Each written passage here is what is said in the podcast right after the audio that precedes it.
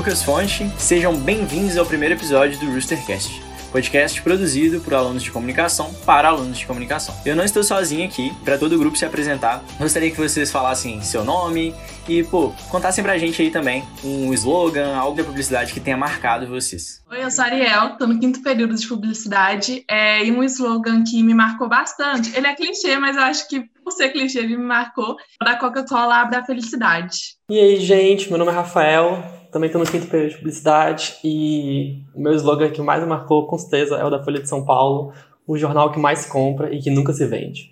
E aí, galera, aqui é o Christian, é, eu estou no quinto período de publicidade, o slogan é um slogan feito pelo Don Draper em Mad Men, que é o It's Toasted, que tem todo um contexto na série e me fez apaixonar pela área. Fala, galera, eu sou o Gabriel, eu estou no quinto período de publicidade também, um slogan que me marcou muito foi o do McDonald's, que é Eu amo muito tudo isso. Também tinha musiquinha, e esse que me marcou bastante desde pequeno. Sensacional, pessoal. Muitíssimo obrigado. Um slogan que me marcou muito também é o do Itaú, feito para você. Acredito que a gente vê né, essa questão de trazer para o cliente realmente, assim. É, acho que foi um início legal de toda essa, essa discussão que a gente tem hoje sobre o cliente no centro.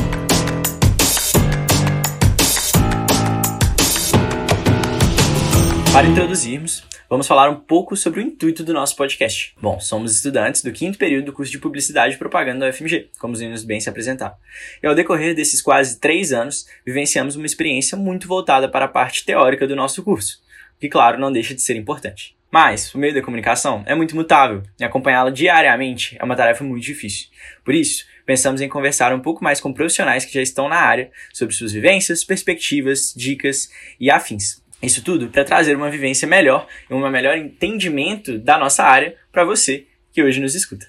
Tá, galera, mas publicidade é tão amplo e o que, que a gente vai acabar tratando aqui nesse podcast, né? Porque se a gente for entrar na publicidade mesmo, a gente pode falar de tanta coisa. O que, que vocês acham que é legal da gente abordar aqui?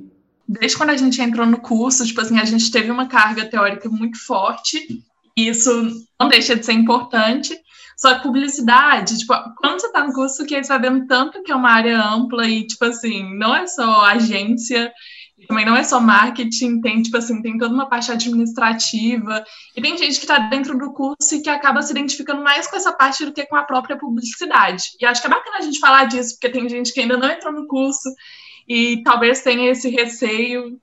Cara, mas sabe o que, que eu acho legal, assim? Que a publicidade hoje, ela é uma coisa, é, mas daqui um tempo ela já é outra, e aí há um tempo atrás era outra, mas ainda assim a gente tem aquele, aquele núcleo, assim, né? Aquela coisa por trás de tudo. É, e algo que está muito em voga, assim, é a própria transformação digital, né? Como isso tem afetado a gente enquanto, enquanto profissionais da área, assim. Quem estava estudando, sei lá, 2010, e aí não tinha toda essa questão de redes sociais, e aí, tipo assim, fica difícil para mim imaginar como que era a área. E aí, talvez, tipo assim, para essas pessoas continuarem se incluindo, tipo, no meio de publicidade, que é um meio que, tipo assim, você está começando agora e acaba que, às vezes, dependendo da área, você está no mesmo pé que alguém que começou há 15 anos atrás. Então, a pessoa, tipo assim, ela tem que ter esse contato com. Tem que ser uma pessoa versátil, fazer publicidade e tem que ter esse contato direto com, tipo assim, com tudo que está acontecendo. Não tem medo de mudar de área dentro da publicidade, porque acho que isso é uma das coisas que mais acontece. Era exatamente isso que eu ia falar, gente. Eu acho interessante porque nesses últimos anos a gente viu muito crescimento até do marketing digital surgindo aí no meio. E eu acho muito interessante que a publicidade, desde lá dos anos 80 até hoje, ela se transformou muito, mas os mesmos princípios continuam valendo bastante então eu acho até interessante como as empresas tiveram que se adaptar muito, até nos setores muito tradicionais, às vezes tem que se adaptar, tem que utilizar novas formas de realizar as mesmas práticas, porque se comunicar com o cliente vai sempre ter que estar ocorrendo, né? A gente sempre vai ter que atingir o nosso target, nosso público-alvo ali, ter que, que conversar com, com quem a gente quer ter como cliente e tudo mais. Mas as formas como isso ocorre cada vez mais vão se aperfeiçoando, se adaptando e agora o marketing digital surgindo aí. Eu acho que, que é um contexto muito interessante. Eu acho que é uma coisa que a gente pode abordar bastante aí no, no nosso podcast, né? Eu fico pensando em como que os nossos companheiros publicitários que tiveram que se adaptar, o corre que eles fizeram, com o tanto que eles ralaram para ter que se adaptar junto com o mercado, né? Não, e uma outra coisa assim que eu tenho muita curiosidade em saber é sobre o dia a dia, sabe, dos profissionais da publicidade e do marketing, porque quando a gente estuda na, na faculdade e tem uma conversa mais informal com colegas e amigos, parece fica uma coisa muito no ar, sabe? Então, eu acho que esse podcast pode se tornar uma chance da gente entender é, o que a pessoa realmente faz, quais são, quais são os passo a passos, quais são os procedimentos, qual é a função dele numa empresa e as várias possibilidades que isso promove, né? Impacto que isso teve é de, tipo assim, a carga teórica que a faculdade teve para essa pessoa, porque, tipo assim, lógico, tipo, eles não estavam estudando impulsionamento no Instagram em 2008, 2010, mas a carga teórica que eles tiveram, tiveram aula com Delfim igual, por exemplo, quem estudou na UFMG, né?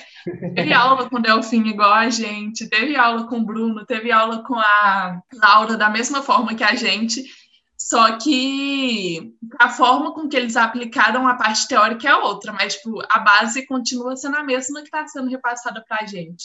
Acho que isso que é bacana de, tipo assim, de conversar entre a parte teórica e a prática, porque é, é a base que você vai continuar utilizando, só que de outra forma. Eu acho que além disso, disso do que a gente está conversando aqui, a gente tem que entender também os erros da publicidade, sabe?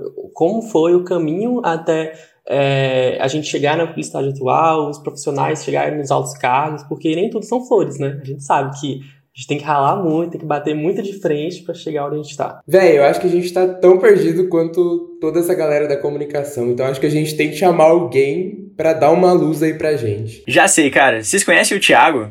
O Thiago é Product Owner e Growth Hacker no Inter.